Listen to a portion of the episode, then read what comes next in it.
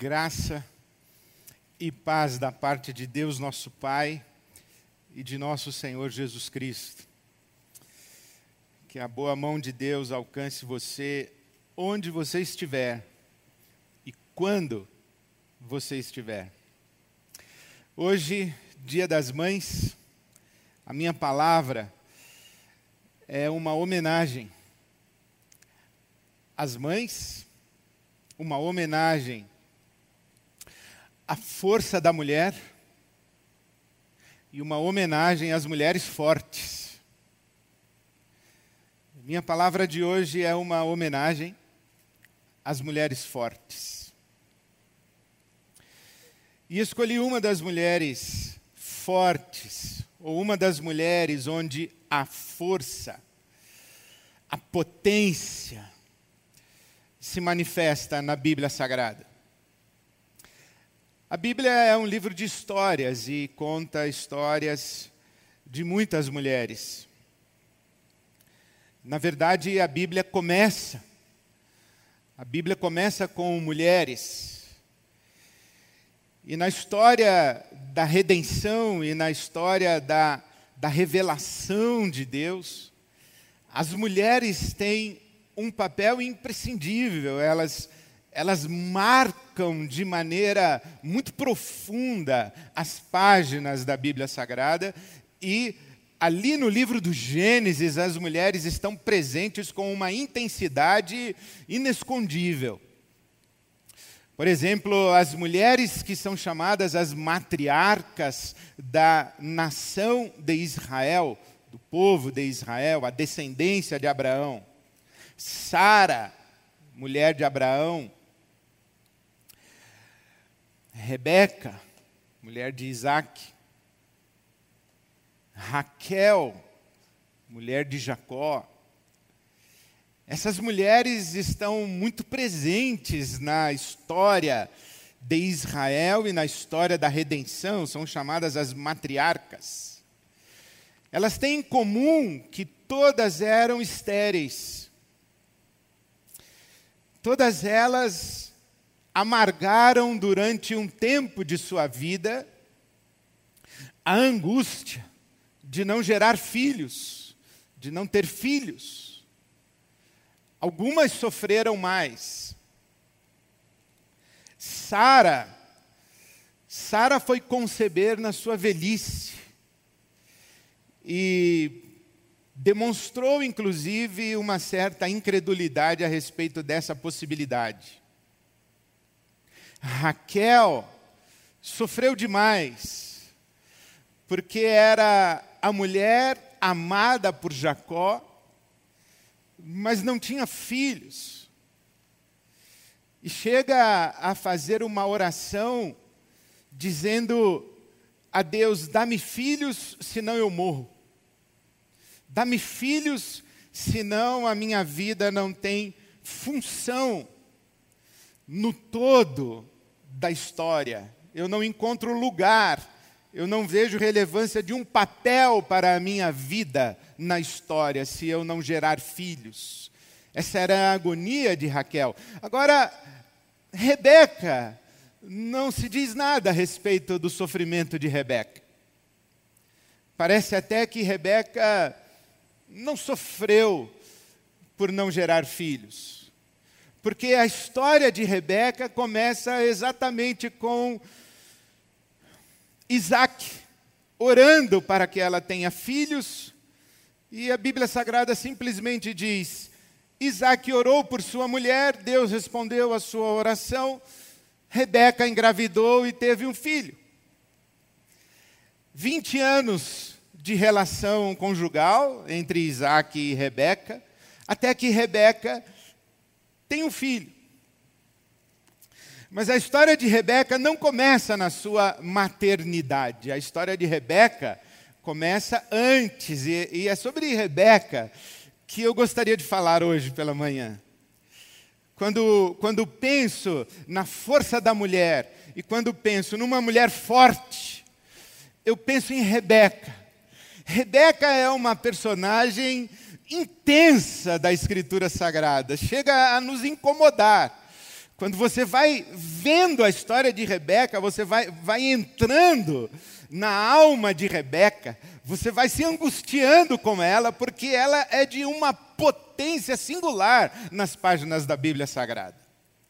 A história de Rebeca começa no capítulo 24 do livro do Gênesis, quando Abraão já está idoso e ele pressente que o seu tempo de partir está chegando. Então Abraão chama o seu escravo, o seu servo, o seu homem de confiança, e diz a ele: vá à casa da minha família, vá às terras da minha família, porque você se lembra, Abraão recebe um chamado de Deus, sai da tua terra, da tua parentela, para uma terra que eu te mostrarei. E Abraão vai embora, deixa a sua terra, deixa lá seu pai, seus irmãos, e entre os irmãos de Abraão está Naor. Naor tem um filho chamado Betuel. E Betuel tem uma filha chamada Rebeca. Então Abraão diz ao seu servo: Vá à casa dos meus parentes. Eles tinham esse hábito na antiguidade dos casamentos dentro do clã, dentro da família eram casamentos dentro dos mesmos laços e vínculos sanguíneos. Então Abraão diz ao seu servo: Vá à casa dos meus parentes buscar uma mulher para o meu filho. E o servo vai, vai em viagem, tempo longo de viagem, aproximadamente 15, 20 dias de viagem para chegar à terra onde Abraão tinha seus familiares. E quando o servo de Abraão chega lá àquela região, ele vai ao poço onde as mulheres costumavam buscar água. E o servo de Abraão faz uma oração dizendo a Deus o seguinte: seja favorável a mim e seja, seja é, favorável ao meu senhor Abraão. E abençoa-me no cumprimento dessa tarefa de encontrar uma mulher para o meu senhor, para o filho do meu senhor, para Isaac, filho da promessa. E aquele homem tem um, uma ideia, ele tem, ele, ele tem um critério, ele diz: Eu já sei qual será a mulher que vou levar. E ele está ali na beira do poço e ele diz assim: A mulher que chegar aqui eu pedir água, e ela me der água, e não somente a mim, mas também aos meus camelos, essa será a mulher do filho do meu senhor. Mal ele acaba de orar e levanta os olhos e, e depara-se com Rebeca. Registre-se que Rebeca não tinha o hábito de ir ao poço. As servas, escravas da família é que iam ao poço buscar água. Mas naquele dia, Rebeca foi ao poço buscar água. E quando aquele homem deparou-se com Rebeca, viu a sua beleza, pediu a ela água e ela disse: Eu darei água não somente ao Senhor, mas aos seus camelos. Então, parêntese. Aquele homem estava com dez camelos e, e um camelo bebe aproximadamente, ele pode beber 100 litros de água de uma vez só. Então você imagina isso essa história é de um exagero, é uma hipérbole, é, um, é uma coisa é, exagerada. O, o esforço de Rebeca, dizendo: Eu vou dar água também aos seus camelos. Então, é, essa, essa mulher já mostra ou a maneira como a Bíblia a descreve, já, já fala a respeito dela algo de muita potência, de muita vitalidade, de muita entrega, de muita disponibilidade, de muita força de, de ação. Esta não é uma, uma mulher é, é frágil, esta não é um, uma mulher fraca, esta não é uma mulher que se esconde, esta não é uma mulher que foge, esta é uma mulher que se apresenta, esta é uma mulher que se, que, que se impõe, esta é uma mulher que responde à circunstância e à situação que está diante de si. Então, Rebeca. Aí então este homem pergunta de onde ela é, quem é o seu pai, qual é a sua família, e ela se identifica sou filha de Betuel, filha de Naor. E aquele homem sabe que Naor é irmão do seu senhor Abraão. O fato é que ele leva então Rebeca. E é muito interessante porque quando o homem vai à casa de Naor para fazer negociações a respeito do dote de Rebeca e levar os presentes que Abraão havia providenciado, Rebeca tem um irmão chamado Labão, que depois vai ficar muito famoso na história de Jacó. E o Labão, ele vê os presentes, as joias, e ele fica muito interessado naquela riqueza. E eles então se articulam e dizem para o servo de Abraão: volte, diga que está contratado esse casamento, mas ficaremos com Rebeca aqui mais um tempo. Daqui a alguns dias nós a mandaremos para Abraão. Mas então perguntam a Rebeca: Você quer ir agora ou quer ficar? E ela diz: Quero ir agora. Novamente, aí tem uma mulher decidida, aí tem uma mulher que, que não deixa para amanhã, aí tem uma mulher que reage, que responde, que tem opinião, que tem posição. Ela contraria a articulação de seu irmão Labão com seu pai Betuel. Ela, ela diz: Não, eu vou. E assim Rebeca vai para as terras de Abraão, e quando está chegando, Lá está um homem no campo que vem em sua direção e Rebeca pergunta ao servo: Quem é este que vem ao nosso encontro? Ele diz: É Isaac, o filho do meu senhor. Então Rebeca veste-se com um véu, cobre a sua face com um véu.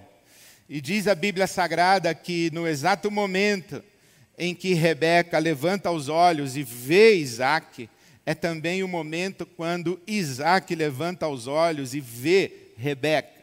E diz a Bíblia Sagrada, no capítulo 24 do Gênesis, o versículo 67, o último versículo do capítulo, a Bíblia diz que Isaac levou Rebeca para a tenda de sua mãe, Sara, fez de Rebeca sua mulher e a amou. Rebeca é a primeira mulher na Bíblia Sagrada a ser amada. É a primeira vez que a Bíblia Sagrada diz que uma mulher foi amada. E Rebeca foi amada por Isaac, seu marido. Aí então é que chegamos mais adiante, no capítulo 25, quando a Bíblia vai dizer que, passados 20 anos, Isaac ora pela sua mulher, Deus responde sua oração, e dá um filho a Rebeca. Na verdade, dois filhos, porque Rebeca é engravida de gêmeos. Jacó e Esaú estão no seu ventre. Nascem os dois meninos. Esaú, primogênito, e Jacó, logo atrás, diz a Bíblia Sagrada que Jacó sai do ventre de Rebeca agarrado nos pés, no calcanhar de Esaú. É como se os dois estivessem brigando dentro do ventre de Rebeca para ver qual seria o primogênito. E Esaú é o primogênito. Mas diz a Bíblia que Esaú se torna caçador e Jacó cuida dos rebanhos e cuida das tendas da família. Esaú sai para caçar e Jacó fica cuidando dos rebanhos ali no, nas tendas da família. Esaú é o preferido de Isaac. E Jacó é o preferido de Rebeca. Certo dia, quando Esaú volta da sua caçada, volta faminto, e Jacó estava a cozinhar, a fazer um guisado ou a fazer um ensopado. Esaú então chega e diz assim: me dê esse ensopado. A expressão é muito interessante: me dê esse, esse ensopado vermelho, me dê esse vermelho. Por isso é que Esaú também vai chamar-se Edom, que quer dizer vermelho. Então Esaú diz assim: me dê esse vermelho. E Jacó diz assim: eu dou, desde que você abra a mão do seu direito de primogenitura. O filho primogênito é aquele que, na falta do pai, assume toda a família, é aquele que administra toda a riqueza da família. O primogênito é quem tem primazia no clã. Então Jacó diz ao seu irmão: abra mão do direito de primogenitura que eu te dou um ensopado. E Esaú diz assim: Eu estou tão faminto de que adianta eu ser primogênito se eu vou morrer de fome. E ele abre mão diz a Bíblia Sagrada que Esaú despreza o seu direito de primogenitura. E assim a vida segue até que Isaac envelhece. E quando chegamos no capítulo 27 do livro do Gênesis, diz a Bíblia Sagrada que Isaac envelheceu, envelheceu e perdeu inclusive a capacidade de enxergar, ele ficou cego, ele, ele, ele perdeu a visão na sua velhice. Isaac chama Esaú e diz: Vá preparar um, um guisado para mim, vá preparar um ensopado. E Rebeca, atenta, percebe o que está acontecendo. E chama Jacó, seu filho, e diz assim: Seu pai mandou Esaú preparar-lhe uma refeição.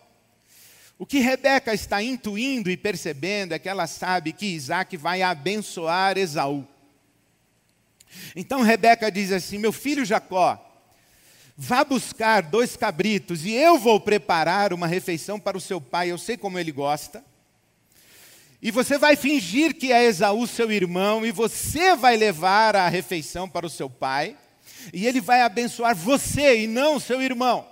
A bênção da primogenitura é como se Isaac transferisse na sua bênção, na sua oração, na, na, sua, na sua unção sobre o filho, transferisse toda a sua autoridade para a linhagem do patriarcado que orienta toda a descendência de Abraão.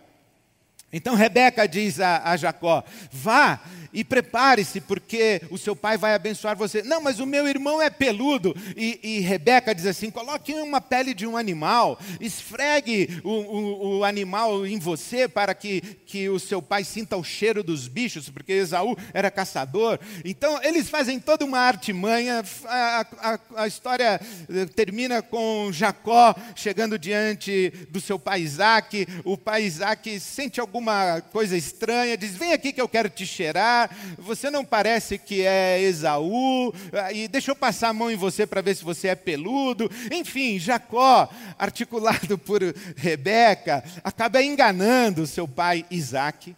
Isaac abençoa Jacó. E, e quando Esaú chega para buscar a bênção de seu pai, Isaac diz: Mas eu acabei de abençoar você. E nesse momento, Esaú diz: Maldito meu irmão, de novo ele me enganou. Ele já havia trapaceado comigo e me manipulou de tal maneira que eu abri mão do meu direito de primogenitura, mas agora ele articulou, e a expressão ali é muito interessante. Esaú fala alguma coisa do tipo: ele me jacobiou. Ele, ele, ele fez o que é próprio dele mesmo, ser trapaceiro, ele trapaceou, ele me enganou e enganou o Senhor também. E Isaac diz assim: Bom, agora, agora é tarde, porque eu já o abençoei e ali cresce o ódio, a mágoa, o ressentimento de Esaú para com seu irmão Jacó. Rebeca chama Jacó, então logo Isaac vem a falecer. Rebeca diz a Jacó: Olha, seu irmão está furioso com você, é bom você colocar o pé na estrada e desaparecer daqui porque na falta de seu pai nada vai conter a fúria do seu irmão. E Jacó então volta para as terras de Rebeca e da família de Rebeca, e, e lá é, vai encontrar-se com Labão, que era irmão de sua mãe. Bom, a Bíblia não, não conta muito mais sobre Rebeca, mas conta o suficiente para enxergarmos aí uma mulher forte, uma mulher onde a força se manifesta. Primeiro que essa mulher, ela não aceita, não aceita, que sua vida seja resultado de um acordo masculino. Os homens se conversam e decidem o meu destino. Rebeca diz: Comigo não. Comigo não. E isso é tão forte que não apenas a articulação de seu irmão Labão e seu pai Betuel, a Rebeca contraria, mas tem uma coisa muito na Bíblia muito importante que é o capítulo 25 do livro do Gênesis, no versículo 20, que diz que aos 40 anos Isaac casou-se com Rebeca. No versículo 21 disse que Isaac orou ao Senhor em favor de sua mulher, porque era estéril. O Senhor respondeu à sua oração, isto é, a oração de Isaac. E Rebeca, sua mulher, engravidou, e os meninos se empurravam dentro dela, pelo que disse: Por que está me acontecendo isso? Foi então consultar o Senhor. Essa expressão do versículo 22 do livro do Gênesis, do capítulo 25, que Rebeca foi consultar o Senhor, essa é uma expressão muito importante, é uma expressão muito forte, muito intensa. Essa expressão de, de Rebeca foi consultar o Senhor, ela foi pedir satisfação, ela foi pedir explicação. A expressão usada aqui em Gênesis 25, 23 é, é da prestação de contas. É a mesma expressão usada na Torá para dizer que aquele que derramar sangue inocente irá prestar contas do sangue inocente derramado. É essa expressão que os irmãos de José conversam entre si, dizendo: Nós teremos que prestar contas do sangue do nosso irmão. Então não é que Rebeca foi simplesmente falar com Deus do tipo, ó oh, Senhor, estou aflita, estou angustiada, há alguma coisa errada acontecendo comigo. O que Rebeca vai fazer é, é, é mais ou menos dizer: se explique. O que é que está acontecendo com a minha vida? O que é que está acontecendo comigo? O que é que está acontecendo no meu ventre? É, esta é uma fala de Rebeca que, que beira a petulância. Ela vai pedir explicações para Deus, ela vai, ela vai pedir que Deus se explique para ela. É como, como quem diz o seguinte: olha, você não pode ter uma conversa com meu marido e decidir a minha vida sem que eu saiba o que está acontecendo. Você não pode decidir a minha vida com meu marido e não me dar explicações e não, não me incluir nessa história. Rebeca se sente de fora. Rebeca, ela sente que, que o que está acontecendo com ela é resultado de um acordo entre outras pessoas, e entre essas pessoas, inclusive Deus. E Rebeca diz assim: Não, eu não aceito estar de fora da, da conversa que decide a minha vida, o meu destino. Eu não aceito. Por isso, Rebeca é uma mulher muito forte, ela, ela assume um protagonismo da sua história. Ela assume a responsabilidade de, de, decidir a sua história. Ela assume a responsabilidade de, de cuidar daquilo que está acontecendo na sua vida para dar sequência à história. E ela faz isso de uma maneira tão intensa que ela está atenta. Ela está atenta ao que está acontecendo com Isaac, com Esaú, com Jacó ela percebe o envelhecimento, ela percebe, ela percebe o momento em que Isaac vai abençoar Esaú. E ela faz toda uma articulação, ela orienta o filho, ela cozinha, ela chega no lugar certo, na hora certa, ela, ela manipula o marido, ela manipula o outro filho, ela manipula o seu filho predileto, e ela faz que faz, e, e ela articula tanto, que ela faz com que Isaac abençoe Jacó e não Esaú. E a essa altura, Rebeca não sabia que Esaú havia é, desprezado o seu direito de primogenitura. Mas ela faz que faz, de tal maneira que Isaac abençoa seu filho Jacó, e não Isaú, porque Jacó era o seu predileto. Somente que Rebeca tinha razões para isso. Ela, ela administra toda a circunstância da sua família, da sua casa, seu marido e seus filhos, mas ela tem razões para isso. Porque quando Rebeca vai consultar a Deus e pedir explicações para Deus, quando, quando Rebeca se intromete na história, se insere na história e diz assim: Olha, ninguém vai passar em cima de mim sem que eu saiba o que está acontecendo. Deus então responde para Rebeca o seguinte: versículo 23 de Gênesis 25. Duas nações estão em seu ventre, já desde as suas entranhas, dois povos se separarão. Um deles será mais forte que o outro, mas o mais velho servirá ao mais novo. Então Rebeca sabe que a, a história da redenção passará por Jacó e não por Esaú. E ela recebe isso da parte de Deus. Ela recebe essa esta profecia, ela recebe esta revelação.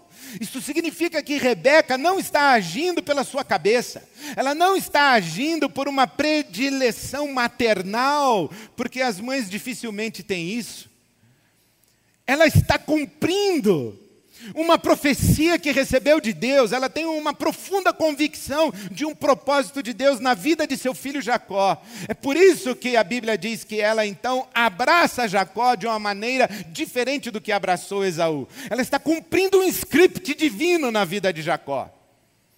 Ela tem revelação e articula para que esta revelação se cumpra, para que essa profecia se cumpra. E isso é muito bonito na vida de Rebeca, porque Rebeca, ela, ela se expõe de tal maneira para cumprir esta revelação de Deus e assume riscos, riscos que poucas pessoas, talvez somente mãe, somente mãe, Somente gente que tem um coração de mãe consegue assumir esse tipo de risco. Porque o capítulo 27 do livro do Gênesis, no versículo 13, diz uma coisa impressionante a respeito de Rebeca. Quando ela está dizendo para Jacó: vá lá, leve essa comida para o seu pai e, e vamos enganá-lo, vamos receber a bênção dele. Jacó diz assim: mãe, o papai vai descobrir. E, e não vai dar certo isso. Rebeca diz assim: fique tranquilo, caia sobre mim a maldição. Não se preocupe, meu filho, eu assumo a responsabilidade. Caia sobre mim a maldição e não sobre você. Ora, isso não é bem fala de mãe? Que mãe não se expõe ao sacrifício, dizendo: Eu prefiro que o mal me sobrevenha do que sobrevenha aos meus filhos. Eu prefiro que o mal me acometa do que acometa os meus filhos. É isso que Rebeca diz: caia sobre mim a maldição e não sobre você. Fique tranquilo, vá lá e faça o que eu estou lhe dizendo. Essa é uma mulher impressionante. Essa é uma mulher que, que decide, que se apresenta, que é protagonista da sua história, que, que tem a, a petulância de, de, de, pedir explicações para Deus, que, que vai ao encontro de Deus, que, que trata com Deus e, e, que clama a Deus e que se insere na história de Deus e que, e que recebe revelação de Deus, é uma mulher que fala com Deus, é uma mulher com quem Deus fala, é uma mulher que sabe o que ninguém sabe, o que Rebeca sabe, Isaac não sabe, Jacó não sabe, Esaú não sabe, mas Rebeca sabe, porque Deus falou para ela. E ela articula tudo, ela, ela, é protagonista. Ela, dentro dessa casa, onde está Isaac, Esaú e Jacó, Rebeca é o eixo ao redor do qual todo mundo está girando. E numa cultura de patriarcado, é muito impressionante que a Bíblia tenha uma mulher com esta força, com esta potência, uma mulher forte como Rebeca, que a sua casa gira ao redor dela. Ela recebe revelação, ela administra toda a casa, ela articula tudo, ela cuida para que a profecia na vida de seu filho Jacó se cumpra, se realize. E o que eu vejo, é claro, é Bíblia, né? É tão lindo isso, é Bíblia. Não é uma história que, que passa limpa. Não é uma história sem controvérsias. Não é uma história sem complexidades. Não é uma história sem falsidades, sem mentiras, sem jogos de invejas, sem ciúmes, sem cobiças, sem interesses escusos. Não é uma história sem maldades, Existe, existe o condimento humano nessa história de redenção que Deus está escrevendo com os patriarcas e as matriarcas, Abraão e Sara, Isaac e Rebeca, Jacó e Raquel, para que esta linhagem aconteça e que Deus suscite da semente de Abraão uma grande nação, de onde nascerá Jesus, o Messias. Há, há um, um, um drama com, com sangue escorrendo pelas páginas. E, e Rebeca está aí nessa história, mentindo, articulando, tramando, enganando. Está aí. E Deus faz assim, Deus, Deus caminha pela história assim. Deus caminha pela história usando as nossas sombras as nossas contrariedades, usando inclusive os nossos pecados. Deus, Deus, Deus nos conhece, sabe da nossa estrutura, sabe que somos pó, conhece as nossas passionalidades, e Deus vai construindo a sua história com esses instrumentos, mas, mas me inspira essa mulher, Rebeca, que se atreve a se colocar diante de Deus e falar assim: Deus, o que é que está acontecendo? O que é que o Senhor está fazendo? Por onde o Senhor está andando? Por onde o Senhor está indo? Eu, eu quero estar tá aí dentro, eu quero participar disso, eu não quero ser alienada, não quero estar alheia, eu quero fazer a minha parte, eu quero cumprir a minha. E sabe que essa mulher, Rebeca, quando ela percebe que, que a profecia não vai se cumprir, é como se ela tentasse assim dar um jeito para que a profecia se cumpra. Eu vou dar uma força para Deus, eu vou ajudar Deus a fazer o que ele disse que ia fazer, que era usar Jacó e não Esaú. É, ela se intromete.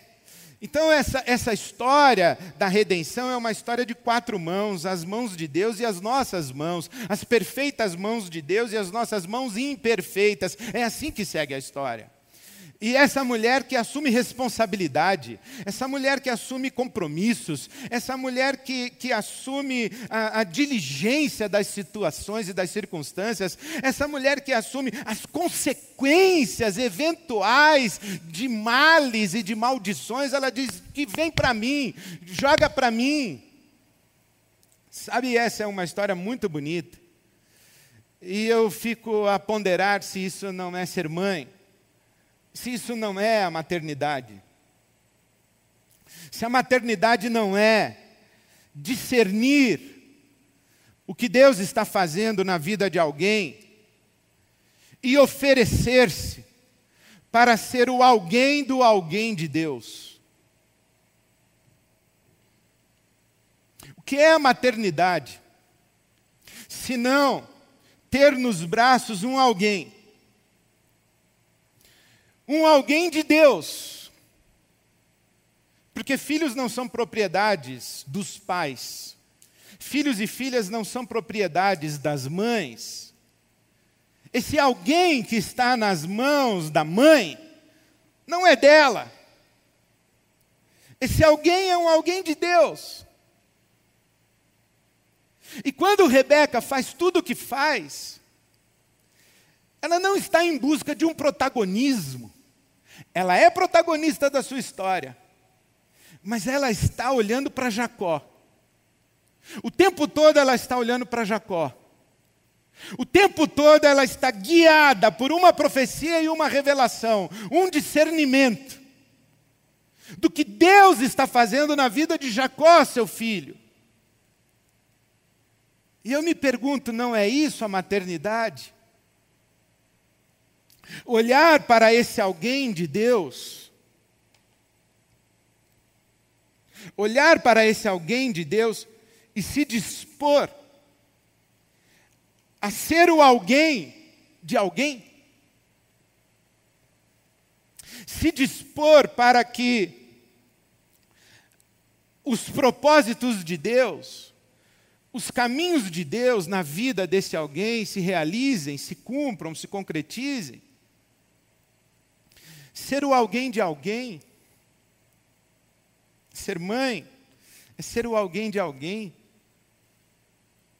E é isso que faz de Rebeca uma, uma biografia singular na história da descendência de Abraão. E esse é um paradoxo muito interessante das páginas da Bíblia Sagrada. É que as pessoas fortes, as pessoas que brilham, as pessoas que têm um lugar de honra nas páginas da Escritura, em algum momento de suas vidas e de sua história, esquecem-se de si mesmas e passam a servir a alguém. E justamente nesse ato de negar-se a si mesmo, a ponto de dizer: não se preocupe, meu filho, caia a maldição sobre mim. Porque o que está em jogo aqui é a sua história, o que está em jogo aqui é o seu caminho caia a maldição sobre mim. Esse, esse é, é justamente nesse ato de esquecer-se de si, morrer para si, para entregar-se, doar-se para o alguém, isto é, nesse ato de ser o alguém de alguém, é que a gente se torna alguém. As pessoas que, que têm uma, uma, uma história digna de ser contada. São pessoas que não estavam ocupadas e preocupadas em contar as suas próprias histórias, porque estavam ocupadas em ser o alguém de alguém. Estavam ocupadas em cumprir os propósitos de Deus na vida de outro alguém. Esqueceram-se de si e dedicaram-se como coadjuvantes na história de outro alguém. E justamente como coadjuvantes na história de outro alguém, tornaram-se protagonistas. É um paradoxo. As pessoas que estão ocupadas em escrever as suas próprias histórias, em construir o seu próprio nome, em receber a glória, essas pessoas, elas se dissolvem elas se diluem, suas memórias são apagadas na história, morrem sem deixar saudade, morrem no vazio de uma solidão, porque viveram tão ocupadas consigo mesmas, que não construíram laços e vínculos de afeto, não serviram, não se doaram, não se ocuparam com o próximo e, portanto, morrem sem ter ninguém próximo, morrem sem que ninguém expresse lamento pela sua morte, morrem sem que ninguém levante uma oração de gratidão pela sua vida, porque não se ocuparam com nada, exceto consigo mesmas. Mas na Bíblia Sagrada, as pessoas que descobrem que a grande aventura humana é esquecer-se de si, é doar, é doar-se, é descobrir esse lugar de discernimento do que Deus está fazendo na vida de alguém e se apresentar como coadjuvante, como servo, como serva, dizendo: Eu vou servir o propósito de Deus na sua vida, eu vou servir o propósito de Deus na sua vida, eu vou ser o alguém de alguém, eu vou ser o alguém de alguém de Deus. É aí que essas pessoas se tornam inspiração e que, que constroem a sua própria história, justamente porque não estavam ocupadas em construir a sua própria história. Ora, é claro que o maior exemplo que a gente tem na Bíblia Sagrada de alguém que esqueceu-se de si, de alguém que, que morreu para si, que se ofereceu como servo de outro alguém, E justamente aí tornou-se o nome acima de todo nome é Jesus. É isso que o apóstolo Paulo fala em Filipenses capítulo 2, que Jesus, sendo sendo em forma de Deus e sendo Deus, ele não se agarrou a sua, ao seu status divino, mas esvaziou-se. Tomou a forma humana e, e, e fez-se semelhante aos homens e fez-se servo. Foi obediente ao Pai até a morte morte de cruz. Jesus foi o que disse: caia sobre mim a maldição caia sobre mim, para que o propósito de Deus na sua vida se realize. Jesus diz: Eu vou ser o alguém de alguém. Eu fico impressionado se, se eu consigo, nem sei se eu consigo ouvir Jesus olhando para mim dizendo: Ed, ser corajoso, ser forte, não se preocupe. Eu vou ser o alguém de você, eu vou ser o seu alguém para que o propósito do meu Pai na sua vida se realize. Vai com tudo, vai sem medo, vai ousado, vai com todas as suas contradições, vai com, vai com todas as suas limitações, vai com tudo, não tenha medo, vá servir. Vá se tornar o que você tem que se tornar, vá ser o que você tem que ser, porque eu vou ser o seu alguém. Eu, caia sobre mim a maldição, eu vou te servir, eu sou servo. E é justamente nesse ato de Jesus que a Bíblia Sagrada diz que Deus deu a ele, Jesus, um nome acima de todo nome. E todo joelho se dobrará e toda língua confessará que Jesus Cristo é o Senhor, para a glória de Deus o Pai. Jesus foi o alguém de alguém, de muitos alguém. O que é ser mãe? Ser mãe é ter esse privilégio, é ter esse sagrado encargo de ser o alguém de alguém. É tomar nas mãos, é tomar nos braços e falar assim: você é alguém de Deus, mas eu vou ser o alguém seu, ser o alguém de alguém, para que o propósito de Deus se cumpra na sua vida. E a maternidade não é apenas, evidentemente, uma experiência biológica. Esse, esse arquétipo da maternidade, eu acabei de dizer que ele se manifesta na própria pessoa de Jesus. Esse arquétipo da maternidade é o grande segredo da existência humana. A gente se torna alguém quando se dispõe a ser o alguém de alguém. Isso é ser mãe, é ser o alguém de alguém. Não para que o filho, a filha, se torne a projeção, se torne a concretização de uma idealização da mãe. Não, porque o alguém não é da mãe, é de Deus. A mãe é eu vou ser o alguém de alguém, de Deus, para que o propósito de Deus se cumpra na vida desse alguém. Eu fico imaginando, pensando, que Jacó segue o seu caminho, ele vai se encontrar com Deus, ele vai se reconciliar com seu irmão, a história de Jacó é redimida, e se fosse possível isso, Rebeca diria para Jacó: Por causa da minha força, Jacó, você é o que é. Tem a minha mão aí. Mas você é o que é e você não é o que eu queria que você fosse, você é o que Deus queria que você fosse. Então você é o que é, mas tem a minha mão. E eu, quando ouço isso, é evidente, eu ouço que o, o Jacó poderia dizer para a mãe: É, mamãe, você causou muito problema para mim, porque você articulou, você mentiu, você enganou. Eu carrego esses traços aqui que é da nossa relação, hein, mãe? Tem coisa aqui dentro de mim que veio de você e que eu estou em terapia até hoje. Não tem problema. Mas tem um outro lado. Você é o que você é, Jacó, um patriarca.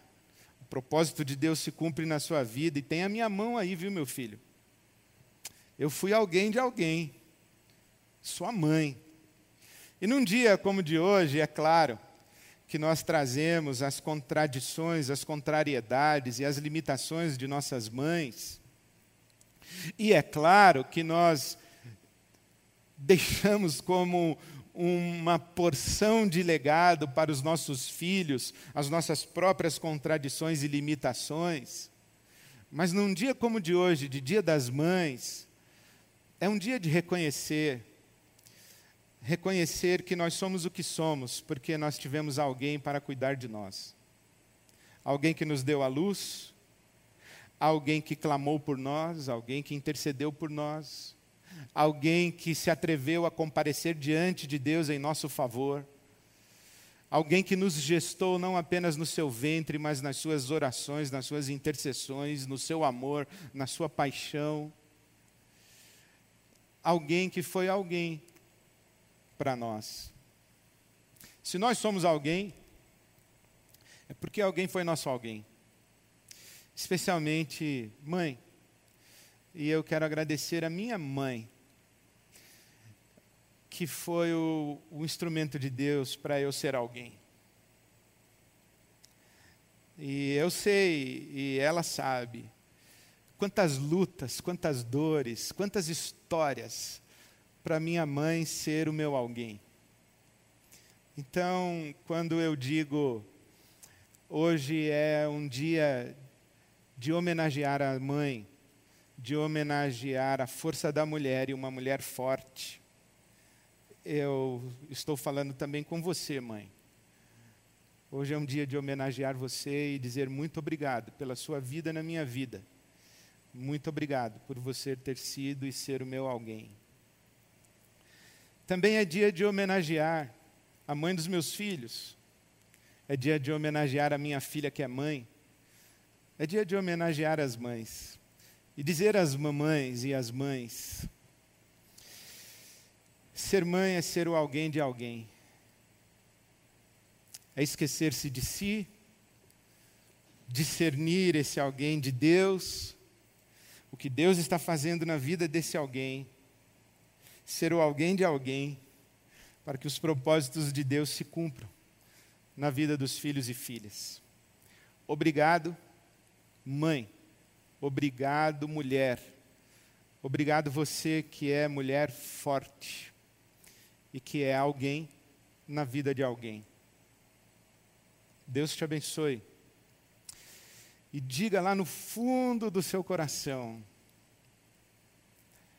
que você é alguém alguém amada por Ele. Nós cantamos em nossa celebração: Deus cuida de mim na sombra das suas asas. Você, mãe, não anda sozinha, não está sozinha, porque você é alguém de Deus. Então, que o Espírito de Deus sussurre lá no fundo do seu coração. Que você ouça Deus dizendo a você, minha filha amada, em quem eu tenho prazer.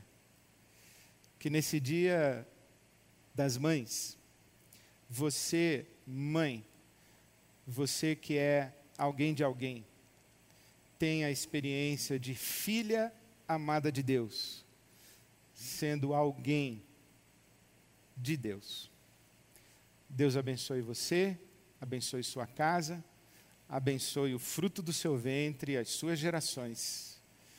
Em nome de Jesus. Amém.